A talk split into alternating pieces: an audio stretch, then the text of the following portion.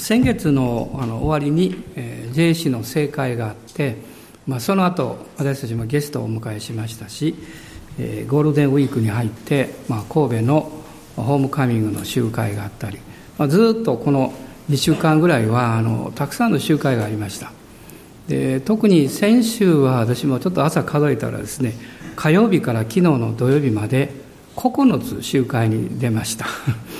でそのうち7回メッセージをしました。あの火曜日は、えーまあ、たくさんの方たちがおいでになった、まあ、神戸のギャザリングに行ったんですけどもで水曜日はあの個人的に私の家族のギャザリングがありましてあの父親の納骨式を天野さんの方でさせていただきました。あの1年ほど、まあ、私の机のすぐ後ろに、えー、父親のお骨を置いていたんですけどなかなか、まあ、家族が揃う日にちの関係もあってあの今回納骨させていただきました。で、まあ、朝あのいつもあることなんですけどうっかりしてましてですね朝はっと気が付いたらあの写真の準備をしていなかったんです。でそれで慌ててあの、まあ、10時ぐらいにみんなと待ち合わせしてましたからあのパソコンから写真を取り出して作ったんです今度はあのフレームがなくてですね それであの私が、まあ、大英に行ってそのフレームを買う買ってから行きますということで行ったんですけど大英に入る直前になんか忘れてるなって思ってですね考えてはっと気が付いたんです。お骨忘れたんです。肝心のですね父親のお骨を家に忘れてきまして。でまた慌ててこう取りに帰ったんですけども。その時にあのふっとこう目の前に父親の顔が浮かんできましてね、えー、苦笑いしながら「お前も相当慌てもんやな」と言われたような気がしました、えー、そしてあの納骨させていただいて、まあ、母と一緒にこう写真を並べて置いたんですけども、まあ、一瞬ですけど、まあ、私の目には、えー、すごく2人が喜んでるような気がしました、まあ、あの母親が大好きな父親でしたからその愛情を表現する方法が下手でいつも怒ってましたけど本当は大好きだったんですね。で私も母が大好きでした、まあ、とっても優しい母親でしたし、えーまあ、今回、えーまあ、このことを通して、えー、自分のおっちょこちょいさと えー、同時に、えー、両親に対する、まあ、感謝の気持ちであのいっぱいになりました。で今日はあの、えーまあ、一般的にはこう母の日とこう言われてるんですけどもあの、まあ、母の日っていうのはどういうふうに始まったかって言いますと、まあ、これはあのアメリカの、えー、ウェブスターという小さな町の教会学校で、えー、優しいお母さんのような、えー、先生がいたそうです、まあ、彼女の名前はこのジャービスさんというんですがでも急にあの病気で亡くなってしまってでそれで、まあ、悲しみに包まれた子どもたちが、まあ、先生が亡く亡くなった日にみんなで一緒に集まって、まあ、先生のお話をしようと。でその時に、ジャービス先生のあのお嬢さんもアンナさんというんですが招こうということになりましてあの、まあ、命日が来ました時に子どもたちがみんな教会に集まったそうです。でその時にこのお嬢さんのジャービスさんがですねあの真っ白のこのカーネーションをたくさん花束にして持ってきたんだそうですね、まあ、そのことが、まあ、母の日にカーネーションというふうにこう結びついた、まあ、そういう背景があるようです。で実際、まあ、これはいいことだということで、えー、1914年ですねアメリカでこのウィルソン、えー、大統領が5月の第2日曜日を、母の日として、制定したわけです、まあ、日本に入ってきましたのはもっと遅くって、1937年、昭和12年ですね、まあ、初めて日本で、森永製菓ですね。あのエンジェルマークの。森永製菓がこのことを提唱したというふうにも記録されています。でお母さんのいない人はいないわけでいないっていうのはお母さんを通して私たち生まれてきたわけですからまあもう天に帰ったお母さんもたくさんおられると思いますけども、まあ、改めて、えー、お母さんたちまた、えー、夫人の方たちに、感謝を捧げたいなと思っていますで今日はサムエル記の第一の手紙、第一の一章のですね、一節から二十節のところを、まず最初に読みたいと思います。サムエル記の第一の一章です。少し長いんですけれども、まあ、ゆっくりとあの一緒に読んでいきたいと思います。一章の一節から二十節までです。ご一緒にどうぞ。はい。エフライムの産地ラマタイム、えー、ツフィムにその名をエルカナという一人の人がいた。この人はエロハムの子、順次遡ってエリフの子、トフの子、エフライム人、ツツの子であった。エルカナには二人の妻があった。一人の妻の名はハンナ、もう一人の妻の名はペニンナと言った。ペニンナには子供があったが、ハンナには子供がなかった。この人は自分の町から毎年城に登って万軍の主を礼拝し、生贄を捧げていた。そこにはエリの二人の息子、主の祭司ホフニとピネハスがいた。その日になると、エルカナは生贄を捧げ、妻のペニンナ、彼女のすべての息子、娘たちにそれぞれの受ける分を与えた。またハンナに一人の人の受ける分を与えていた。彼はハンナを愛していたが、主が彼女の体を閉じておられたからである。彼女を憎むペニンナは、主がハンナの体を閉じておられるというので、ハンナが気をもんでいるのに、彼女をひどく苛立たせるようにした。毎年このようにして彼女が主の宮に登っていくたびにペニンナは彼女を苛立たせた。そのためハンナは泣いて食事をしようともしなかった。それで夫エルカナは彼女に言った。ハンナなぜ泣くのか？どうして食べないのか？どうして塞いでいるのか？あなたにとって私は10人の息子以上のものではないのか？城での食事が終わってハンナは立ち上がった。その時妻子エリは主の宮の柱のそばの席に座っていた。ハンナの心は傷んでいた。彼女は主に祈って激しく泣いた。そして誓願を立てて言った。万軍の主よもしあなたがはしための悩みを顧みて私を心に留めこのはしためを忘れずこのはしために男の子を授けてくださいますなら私はその子の一生を主にお捧げします。そしてその子の頭にカミソリを当てません。ハンナは主の前で長く祈っている間、エリはその口元を見守っていた。ハンナは心の内で祈っていたので、唇が動くだけで、その声は聞こえなかった。それでエリは彼女が寄っているのではないかと思った。エリは彼女に言った。いつまで寄っているのか。酔いを覚ましなさい。ハンナは答えて言った。いいえ、祭司様、私は心に悩みのある女でございます。ブドウ酒もお酒も飲んではおりません。私は主の前に私の心を注ぎ出していたのです。このはしためを横島の女と思わないでください。私は募る憂いと苛立ちのため今まで祈っていたのです。エリは答えていった。安心して生きなさい。イスラエルの神があなたの願ったその願いを叶えてくださるように。彼女ははしためがあなたのご好意に預かることができますようにと言った。それからこの女は帰って食事をした。彼女の顔はもはや以前のようではなかった。翌朝早く彼らは主の前で礼拝をし、ラマにある自分たちの家へ帰っていった。エルカナは自分の妻ハンナを知った。死は彼女を心に留められた。日が改まってハンナは身ごもり男の子を産んだ。そして私がこの子を主に願ったからと言ってその名をサムエルと呼んだ。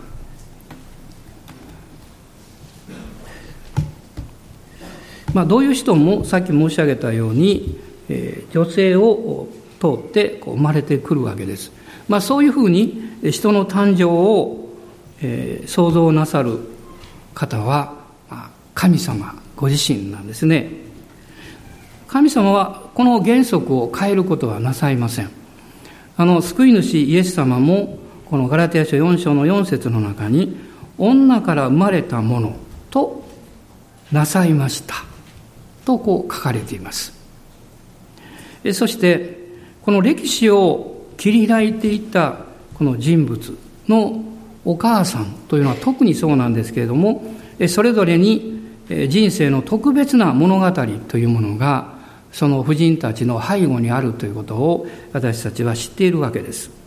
まあ、今日読みましたこの聖書の箇所に出てくるハンナという女性。まあ、ハンナというのは恵みというこの意味を持っています。まあ、彼女のご主人はエフライム人エルカナと書かれています。エフライム人というのはヨセフの息子の一人です。このヨセフ族の二つに生まれた部族があります。マナセとエフライムという二つの部族になりましたけど、このエフライム族の出身であったわけです。エルカナっていうのは、神は獲得したという意味があるんだそうですね。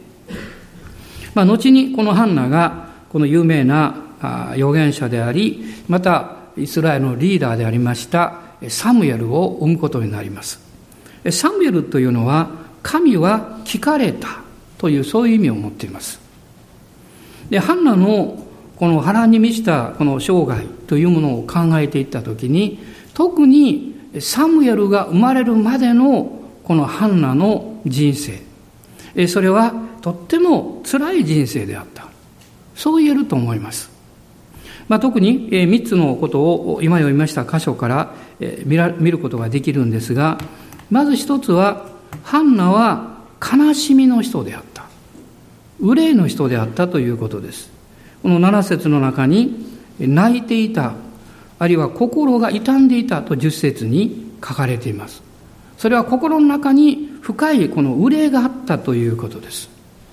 人生には悲しみがあります。傷ついたり、大切な人や大切なことを失ったり、あるいは辛い経験をしたり、とっても孤独な経験をしたり、なぜ人は良いことばかりを経験することができないんだろうか？これは幼い心の中に芽生えてくる大きな質問の一つではないかと思います。そして最後には死というもう取り戻すことのできない大きな悲しみが待っているわけです。まあ、彼女が経験した憂い、悲しみ、そのことの中に二つの具体的なことがあったということを聖書は教えています。一つは、エルカナのもう一人の奥さん、ペニンナが、このハンナをいつもこの嫌がらせをして悲しませたということです。まあ実際にこの精神的な葛藤があったわけです。なぜペニンナがそうしたかっていうと、特にエルカナがこのハンナをとても愛していたからです。そしてもう一つ、彼女の心の中に一番大きなクエスチョンになっていたのは、どうして神様は私の太陽を閉ざされたんだろうかという質問です。この五節の中にそのことが書かれています。それは神様の御心に対する問いかけでもあるわけです。そしてこの問いかけっていうのは、夫であるエルカナが彼女をとても愛してくれていたので、それが一層彼女にとっては辛く苦しい経験になったんだと思います。しかし私たちの救い主でいらっしゃる方は、このイザヤ書の53章の3節を見ると、悲しみの人であったと書かれています。あなたの生涯の中に避けることのできない悲しみ。それがどういう状況で、どういうことの中で起こってきたとしても、それを理解して知ってくださる方がいらっしゃる。このイザヤ書の中に出てくる悲しみの人という言葉、それは同時に、えー、その痛みを理解してくれる人という意味でもあるわけです。えー、イザヤ書の51章ですね、10節から11節のところを読みたいと思います。イザヤ書の51章です。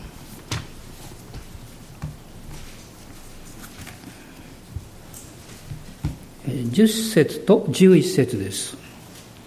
海と大いなる淵の水を干上がらせ、海の底に道を設けて、あがなわれた人々を通らせたのはあなたではないか。主にあがなわれた者たちは帰ってくる。彼らは喜び歌いながらシオンに入り、その頭には常しえの喜びをいただく。悲しみと喜びがついてき、悲しみと嘆きとは逃げ去る。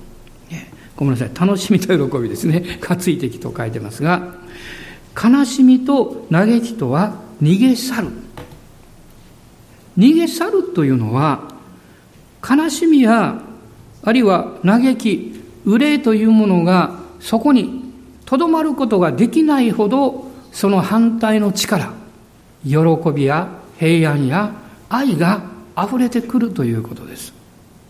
私たちが経験する悲しみや痛みというものを、それをもう一度ゼロにすることはできないんです。しかし、その悲しみや憂い、痛みを超える喜びがやってくると、私たちはそれを乗り越えていくことができます。イエス様はあなたの人生を知っていらっしゃいます。あなたがどれほど辛く、そして必死になってその悲しみをこらえてきたか、そのことも知っていらっしゃいます。あなたが人の知らないところでもう思いっきり号泣して、そしてなぜなんですかと問いかけたことも神様は知っていらっしゃいます。他の人に理解でき、してもらえない。だからこそ辛いということもあります。しかし私たちは忘れちゃいけないんです。私たちの救い主でいらっしゃる方は悲しみの人であったということです。私の人生が経験する全てのありとあらゆる悲しみをご自分が負ってくださった。痛みを知っている人、そういうふうにも訳されるんです。このイザヤ書の中で、イザヤは700年ほど後にやってくる救い主について彼は予言しているわけです。その方が来るとき、嘆きと悲しみとは逃げ去る。もうあなたの人生にとどまることができない。この救い主が来るとき、あなたは平安に満たされ、そして大いなる喜びに満たされるでしょうと言っています。アーメン感謝します。この60章の20節も一緒に読みたいと思います。60章の20節です。あなたの太陽は沈まず、あなたの月は陰ることがない。主があなたの永遠の光となり、あなたの嘆き悲しむ日が終わるからである。アーメン感謝します。イエス様に拍手しましょう。アーメン。アーメン感謝します。皆さん私たちが天国に行った時に神様が一番最初にしてくださることを覚えておられますか？目視録に出てきますあなたの目から涙を拭い取ってくださるアーメンそのことを今今この時でも救い主はあなたと出会ってくださってあなたのうちにいらっしゃる聖霊様はあなたと共に共にうめいてくださってその涙を拭い取ってくださいます。私は時々、えメールで、えあるいはお手紙でメッセージを聞いてくださっている方から連絡をいただくことがあります。そしてその中に多くの人たちがメッセージを通して涙が止まりませんでしたと書かれています。それは精霊様がその人の人生に触れてくださって救い主がその人の人生の悲しみを担ってくださっているお方であるということを見出したからです今日がその日です。あなたにとって今日がその日なんです。ハンナは悲しい経験をしました。しかし、彼女はそれだけではなくって、試練の経験もしているわけです。さっき見えましたように、ペニンナが苛立たせたと書かれています。嫌ですね。なんか人々のね、あのところに行ってわざと苛立たせる。えその人の嫌なことをああの思いをこう心の中でいっぱいになるようにね何かをするわけですとっても意地悪なでもこのペニンナも私思うんですねものすごく傷ついていたんだと思いますおそらくそれは彼女の誤解から始まっていますつまり自分の夫は私を顧みないでハンナの方をいつも愛している、ハンナの方をいつも見ていると彼女は思ったんでしょう。ですから、彼女の心の中は妬みでいっぱいだったんだと思います。しかし事実そうだったんでしょうか時々私はこう思うんですね。私が自分で勝手に作り上げた誤解とか推測が神様が本当に良いものをくださろうとしているその障害物になってそして祝福を私から遠ざけるだけではなくって、私の他の人に対する考え方や接し方を悪く変えてしまう。例えばあなたが辛い経験をして、ものすごく喜んでいる人を見たときに、神様なぜあの人はあんなに喜んでいるのに、私はこんなに辛い目をしなきゃいけないんでしょうかと考えます。でも、あなたのその困難、試練というのは、神があなたにだけ備えられた祝福の扉を開いて、あなたを祝福するための入り口であるということなんです。しかし敵はやってきて、またあなたのうちにある肉の働きはそう理解しません。それは祝福の入り口ではなくって、あなたにとっては問題であり、悲しみであり、辛い経験であり、他の人よりも恵まれていない状況なんだというふうにあなたに考えさせようとします。そうすると私たちは苛立ってしまいます。なぜなんだろうかとこう思ってしまうわけです。でも今日忘れないでいただきたいんです。イエス様あなたを救って、あなたを神の子にしてくださった。それはあなたがこの世にあって問題を解決する人にしてくださったということです。あなたがこの地上にあって人々が思いつかない良いことを生み出すことのできる想像力を作る能力をあなたに与えられたということです。だから神様あなたを問題の場所に、試練の場所に、これから何か混沌としていて何かが必要であるという場所に置かれます。しかしもしあなたがその状況に圧倒されて、そのことによって自分の人生を見つめてしまえば、そこからは何も生まれることはありません。しかしたった一つ知っておれば状況は変わります。神があなたをそこに置かれたということです。神がその暗闇の部屋のドアを開く鍵をあなたに与えておられて、あなたがその鍵を使ってドアを開くならば、光が入ってきて、あなたの状況は変わるということです。詩篇の中にこう書かれています。主が私を悟らせてくださるように、主の悟しが与えられるならば、主の光がやってくるならば、その光によって私は光を見ますと書いています。主が私にその理解を与えて、苦しいことが何であるかを理解させてくださいと書かれています。つまりそれは、現実にはマイナス面しか見えない。でも神はそこを光の場所にしようとしている。あなたを用いて、そこに神があなたを置いておられる御心が何であるかを見出していくことです。あの、アフリカの、えー、探検家としてもこの有名な、えー、宣教師がいらっしゃいました。彼はアフリカの奥地までずっと伝道していきました。彼はある時ライオンに、えー、出会って片腕を失ってしまいました。しかし彼はアフリカを愛しました。なぜですか？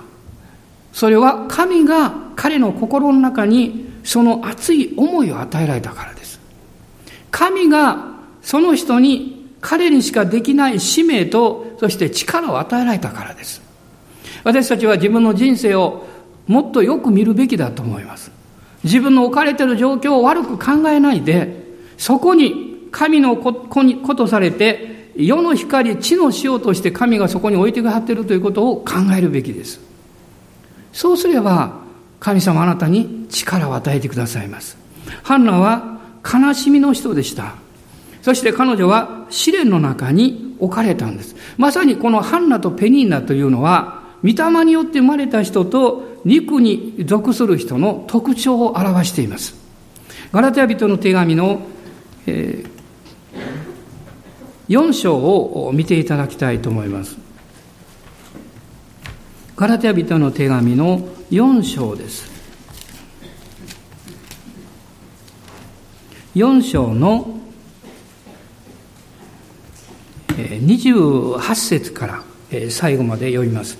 兄弟たちよ、あなた方はイサクのように約束の子供です。しかしかつて肉によって生まれたものが、御霊によって生まれたものを迫害したように、今もその通りです。しかし聖書は何と言っていますか？奴隷の女とその子供を追い出せ。奴隷の女の子供は決して自由の女の子供と共に相続人になってはならない。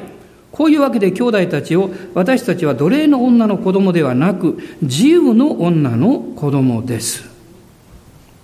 このところに肉によって生まれたものが御霊によって生まれたものを迫害したようにと書かれています。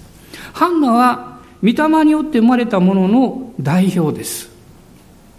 肉によって生まれたものがどうして御霊によって生まれたものを迫害するんでしょうかそれは御霊によって生まれた者が神の約束の真実を知っていて、それを実現させる力を持っているということを知っているからです。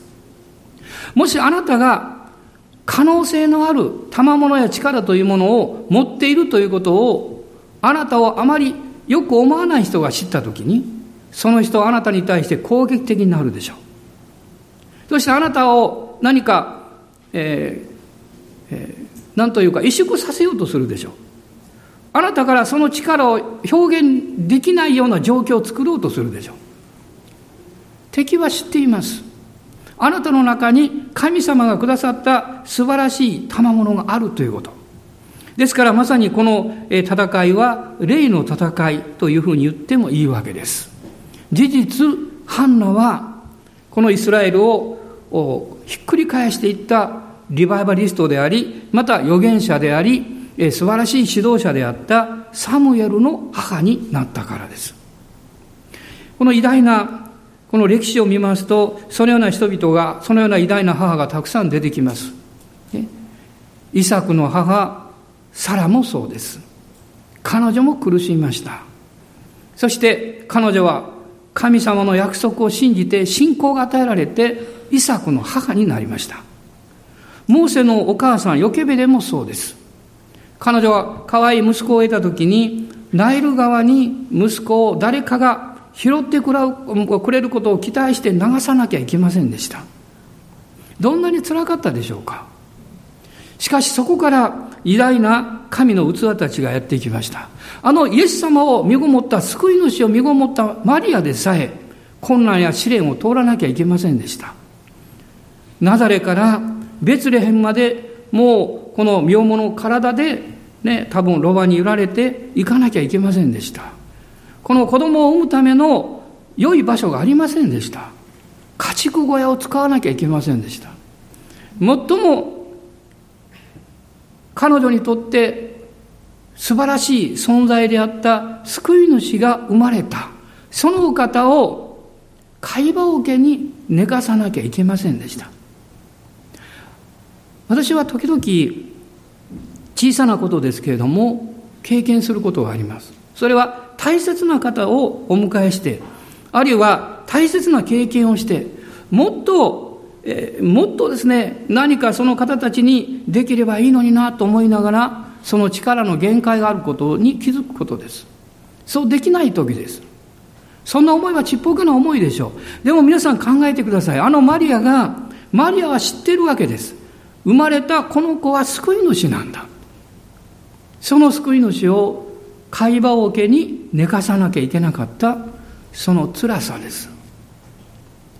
神様はなぜか私たちを謙遜にさせようとなさいます。私たちが無であって何者もでない、取るに足りないものであるということを覚えさせようとなさいます。おそらくそれは全てが神様の栄光のためだと思います。神様の恵みが全てであるということを教えるためだと思います。しかし幸いなことに、このハンナは悲しみの人であり、試練の人であるだけではなくって、信仰の人でもあったんです。彼女は信仰の器でした。信仰の霊に満たされる経験をした人です。この一章の15節をサムエル記ですけども、もう一度見たいと思うんです。一章の15節です。あその前に13節ですね。ハンナは心の内で祈っていたと書いてます。そしてその声が聞こえなかった。それで、それを見ていたエリが、彼女が酔っているのではないかと思った。皆さん、声に出さないで祈ってる人を見て酔ってると思いますか？普通思いません。もしそうだとでしたら礼拝前にみんな酔っ払ってることになりますしかしエリがそのようになぜ感じたんでしょう。それは彼女が精霊に満たされて酔っ払っていたように見えたからです。だからです。ですからカンナは言っています。いえ祭司様私は、えー、心に悩みのある女でございます。ブドウ酒もお酒も飲んではおりませんと彼女は言いました。そしてこの後彼女はこう言ってるんです。私は主の前に私の心を注ぎ出していたのです。彼女の心って何だったんですか？?16 節に出てきます。募る憂いと苛立ちと書いてます。あなたは憂いとか苛立ちを持つときにどういうふうになさいますか？誰かに思いっきり喋りますか？八つ当たりしますか？いやもうケーキかなんか買ってきて大食いしますか？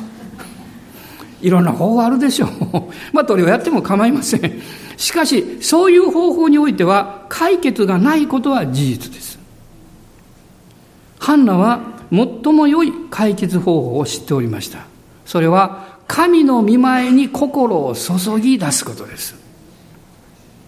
彼女はそれをしたんです。このえー、詩編の42編の5節を読みたいと思うんです。詩編の42編の5節です。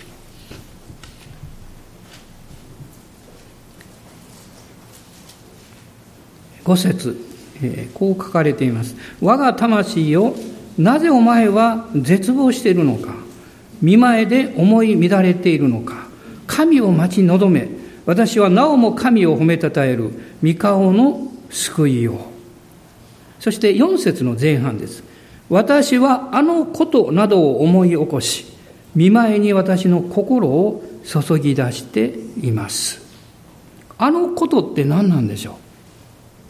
?3 節の後半にこう書いてます。お前の神はどこにいるのかと私に言う間。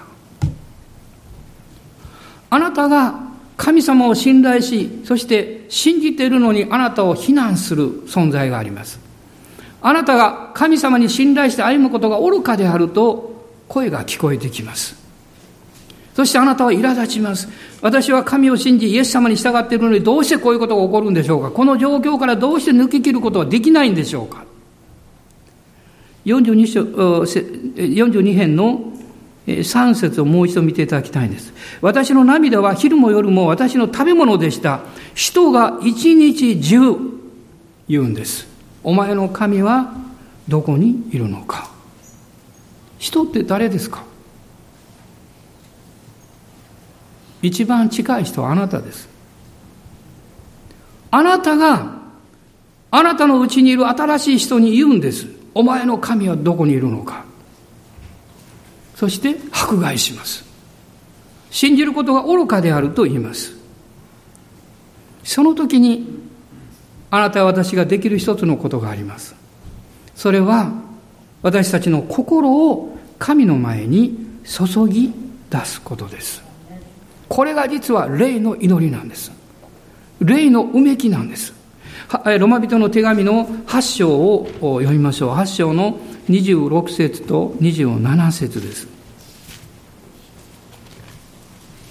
8章の26節と27節御霊も同じようにして弱い私たちを助けてくださいます。私たちはどのように祈ったらよいかわからないのですが、御霊ご自身が言いようもない深いうめきによって私たちのために取りなしてくださいます。人間の心を探り極める方は、御霊の思いが何かをよく知っておられます。なぜなら、御霊は神の御心に従って、生徒のために取りなしをしてくださるからです。アーメン。26節には、私たちはどういうに祈ったらいいかわからない。しかし、御霊ご自身が言いようもない深いうめきによって、私たちのために取りなしてくださいます。あなたのうちにある、どう表現していいかわからない。誰に話しても理解してもらえない。あるいはこれをどういうふうに考えていったらいいのかわからない。私も時々こう祈らなきゃいけないことがあります。神様、この状況の中で私はどう信じたらいいんでしょうかあなたを信じていきたい。あなたを信頼していきたい。でも、どういうふうに信じたらいいんでしょう？どういうふうに祈ったらいいんでしょう？それはもう言葉を超えてしまいます。あまりにもその問題や課題が複雑だからです。一つのことが動けば、この物事でくっついてますから こちらどうなるのって、こちらがこうなったらこれどうなるのって。私たちの頭では当然、あの、あの、どうしてもですね、えその全体を理解し、そして整理することができないわけです。しかし一つの方法を知っています。主の皆を崇めます。私は御霊によって霊で祈ることを知っているからです。そのように祈ります。そのように祈り出します。新しい言葉で心の深いところのものを注ぎ出します。その時に奇跡が始まります。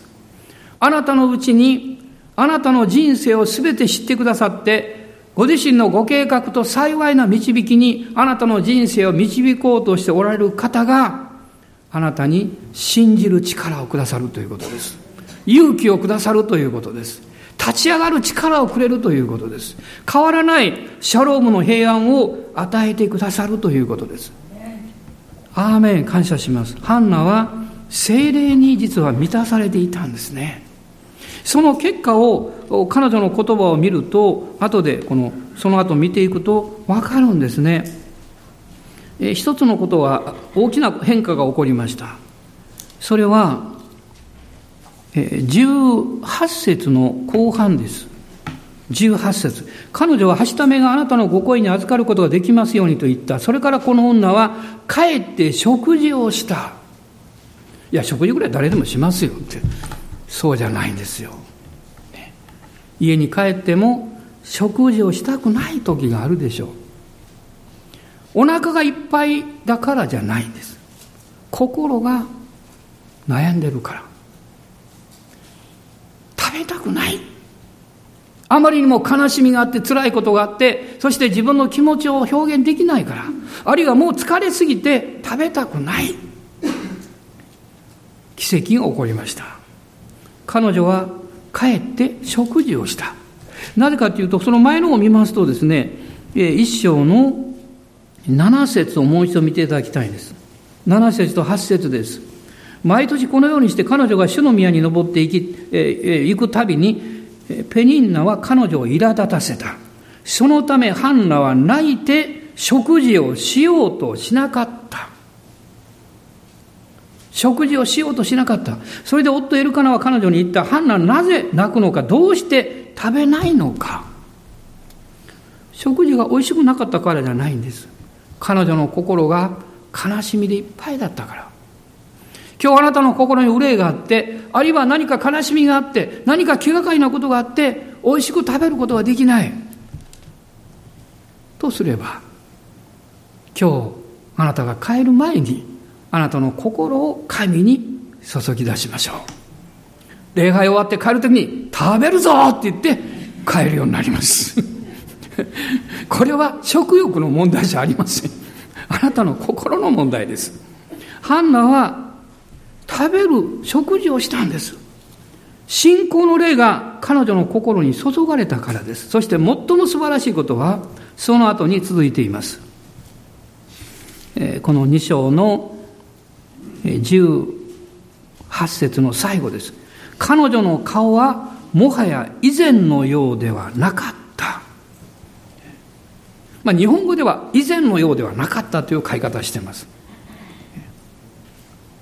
英語の聖書を見るとですね、彼女の顔はもう以前のように悲しんでなかった。あるいは憂鬱な顔をしていなかったとはっきり書いてます。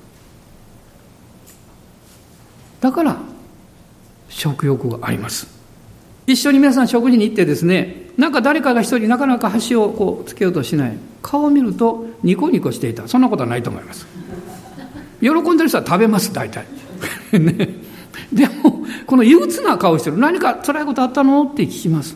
何か心配事があるの？って。その時あなたが「大丈夫」って「大丈夫だから」って「私助けてあげるからね」「一緒に祈ってあげるからね」ってそうするとその人の顔はニコニコし始めます。そしてあなたの分まで食べてしまいます。食欲が起こるということはねいいことなんですよ。ただし食べ過ぎないように注意してください。それは内側から心の内側から憂いと嘆きが去ってしまった。もはや彼女の顔は以前のようではなかった。今日このように言いたいですね。今日私の顔は礼拝に来る前とは帰る時違っていた。ねえ。ニコニコしていた。来る時からニコニコしてる人はどうしようもないほどニコニコします。でも本当に以前のようではなかった。あのサマリアの夫人のことを考えていただきたいんです。彼女はイエス様に出会って水を汲みに行ったのに水を置いて帰りました。あまりにも嬉しかったから。そして人々に言ったんですねヨハネによる福音書の4章の30あ30節と31節です。そこで彼ら彼らは町を出てイエスの方へやってきた。そしてその時、弟子たちはイエスに、あ、違った。ここじゃないです。えっ、と、えー、29節と30節ですね。はい。来てみてください。私のしたこと全部私に言った人がいるのです。この方がキリストなのでしょうか。そこで彼らは町を出てイエスの方にやってきた。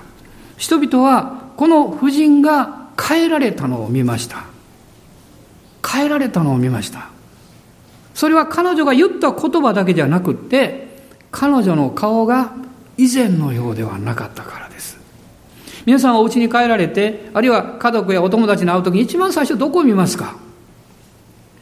まだ私が子供たちが小さい頃、え出かけて帰ってくると子供たちは私の手に何があるかをまず見ました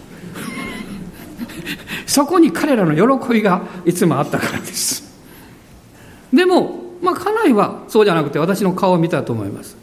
主人は疲れてないのか、ね、どんな顔してるんだろうって。顔を見て大体わかります。ね、あ、今日はいいことがあったのかな。私も、えー、そうでした。家族の顔を見ます。そして、どういう状況か推測します。笑顔があり、喜びがあり、何か平和な顔してると安心します。問題がないわけじゃないんです。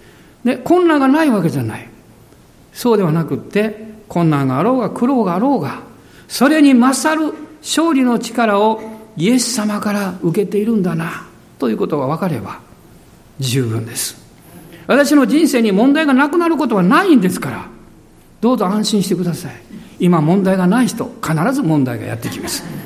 心配しなくても。なんで私問題ないんでしょう？そんなことありません。待ってくれています。あなたのために。なぜ問題はあなたを待っているんですか？問題だって変わりたいんですよ。ね、迷惑をかける存在から喜ばれる存在に変わりたいんですよ。神様があなたを用いてそうなさいます。神様はあなたを解決者になさいます。祝福する人になさいます。そして良いものを分かち合う人になさいます。サムエルはこの素晴らしい母ハンナを通して誕生しましたしかし彼の中に継承された一番の遺産それはハンナの信仰です私たちは実際の母になるか霊の母になるか実際の父になるか霊の父になるかどちらになっても私たちは信仰の継承をもたらしていくべきです。イエス様は素晴らしいよって神様に信頼していけばいいんだから精霊がそうさせてくださいます。立ち上がりましょう。アーメン。感謝します、えー、今日のメッセージを聞いてなんかお腹空いてきたなという感じた人は幸いです。主を崇めたいと思います。アーメン。ハレルヤ感謝します。主の皆を賛美しましょう。イエス様は良い方ですから。神様あなたにあなたにしかない証明や導きを与えていらっしゃいます。ハンナは困難を通して誰よりも主に近づく人になりました。苦難を通して狭い狭い道を通りました。そして主に最も近い人になりました。私たちも置かれてる苦難や試練は違いますけどでも決してそれは敵ではありません。あなたを悲しませる材料ではありません。あなたを私たちの素晴らしい天のお父様に近づけさせる力です。イエス様のところにあなたを連れてくる案内人です。ですから今日大胆なことを祈りましょう。神様私は他の人が持っていて自分が持っていないことのために感謝します。他の人が喜んでいて私が喜べない試練のために感謝します。こんな祈りは普通できません。しかし今日はそれができる日です。なぜなら私たちは悲しみの人であられた主を知っているからです。あなたの苦しみも私の深い孤独もこの方はよく理解していらっしゃいます。愛の増し加わるところには深い悲しみがやってきます。それは私は何という罪人だろうということに気がつくからです。私は本当にこういうことをもっとしてあげたいのにできない。その弱さに気がつくからです。しかしそのまま主の前に来ます。主よこんな弱いものです。罪深いものです。でもあなたの十字架を感謝します。あなたの恵みを感謝します。私はこのままであなたの恵みは十分であると宣言します。ですから他の人が持っていて私がない。それは神様が何かを特別に預けるためにあなたにその余裕の分というかそれを受け止めるスペースを作っておられるんだと思います。私たちはそれを信じるべきです。人を羨んだりあるいは比較したりしちゃいけません。何の得にもなりません。しかしあなたが自分が問題であり必要であると感じているそれは神が用いてくださるスペースであるということを信じるなら主はあなたに教えてくださるでしょう。ああ私の息子娘たちやっと分かりましたか。って私はあなたにこれを預けたいと思ったんです。あなたの人生にこのことををしてほしいと思ったんです。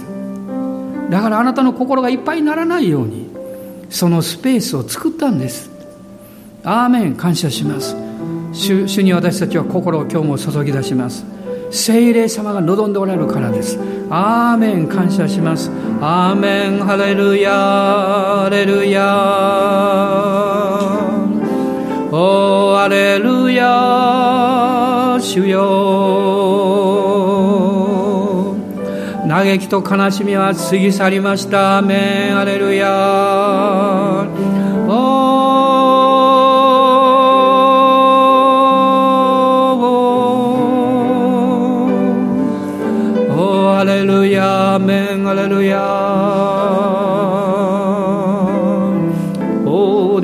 ハンバーララスカラララシャンビリビリビハンブローリア。おアレルヤ主よアメンアメンアメンアレルヤ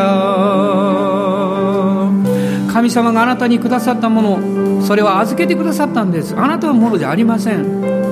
ハンナはサムエルをすぐ主の宮にお返ししました。これは私たちにとっての雛形でしょう。主がくださったどんな素晴らしいものも神にお返しする必要があります。あなた自身のものだと握りしめてはいけません。主にお返しするんです。そしてその時にその人々がその事柄が神の栄光を表す器になります。あなたが操作しちゃいけません。あなたの願いをその人に押し付けてはいけません。それが子供であってもあなたの親しい人であってもそうです。主よあなたの御手にお返しします。あなたが受け取ってくださってこの子供たちを通して兄弟姉妹を通して私の愛する主にある人々を通して神の栄光を表してください。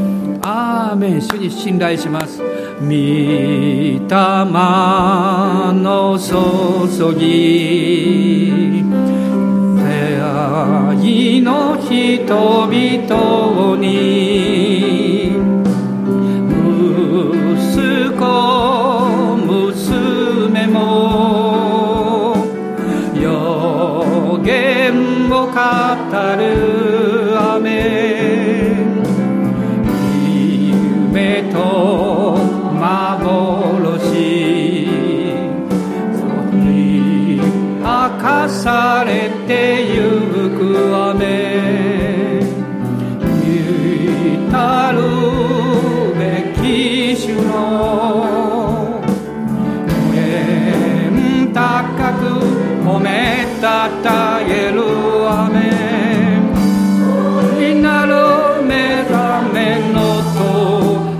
の家庭が目覚めるようにあなたの奉仕が目覚めるように。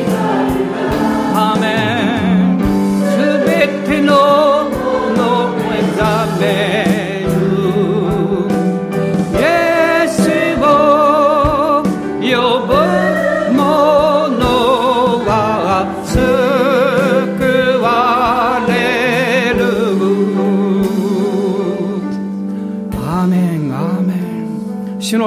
たに臨んであなたの職場に精霊の注ぎが起こりますようにあなたの上に特別な知恵が望みますように。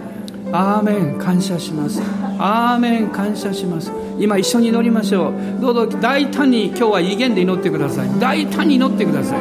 オーラがサンバラララシャラバラララスクローリア。オーハレルヤオーラバがサンバラララスローリアこのメッセージをインターネットで聞かれる方まだ霊の祈りをしたことのない方今今日この時が解放の時です。新しい言葉で祈り出しましょう。この霊の祈りであなたの心を注ぎ出しましょう。おーハレルヤリビガラララサンバラララシリビリビリビアバラララスクロリアアーメンアーメンハレルヤ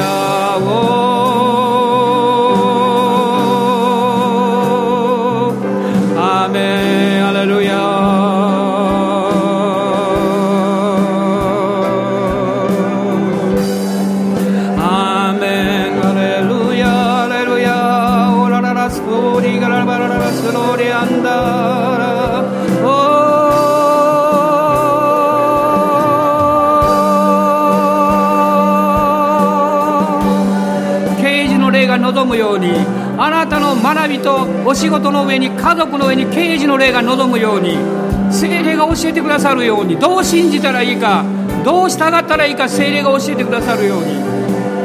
アメンアメン。オー。ラバガララサンバラララスローリア。御霊の注ぎ。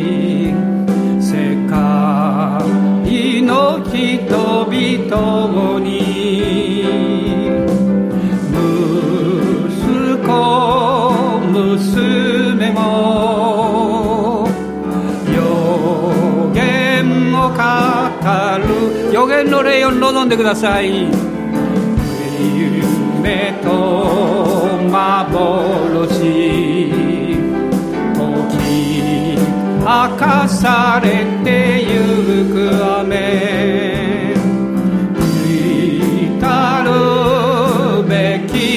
き主よ天高く褒めたたえよアメン大いなる目覚めの時よ地に広がるリバイバルがお主よ。すべてのもの目覚め。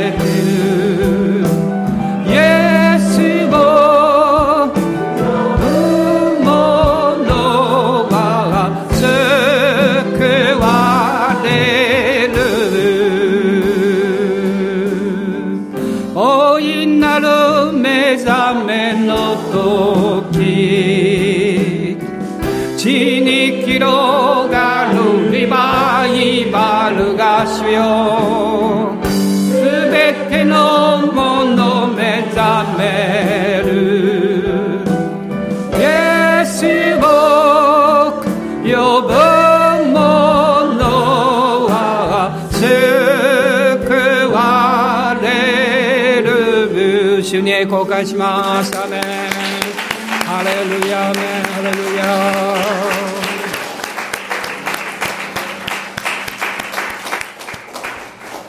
私たちの主イエス・キリストの恵み父なる神のご愛精霊の親しき御交わりが私たち一人一人の上に特に今日愛する姉妹方の上にあなたの恵みが常しえまで豊かにありますように。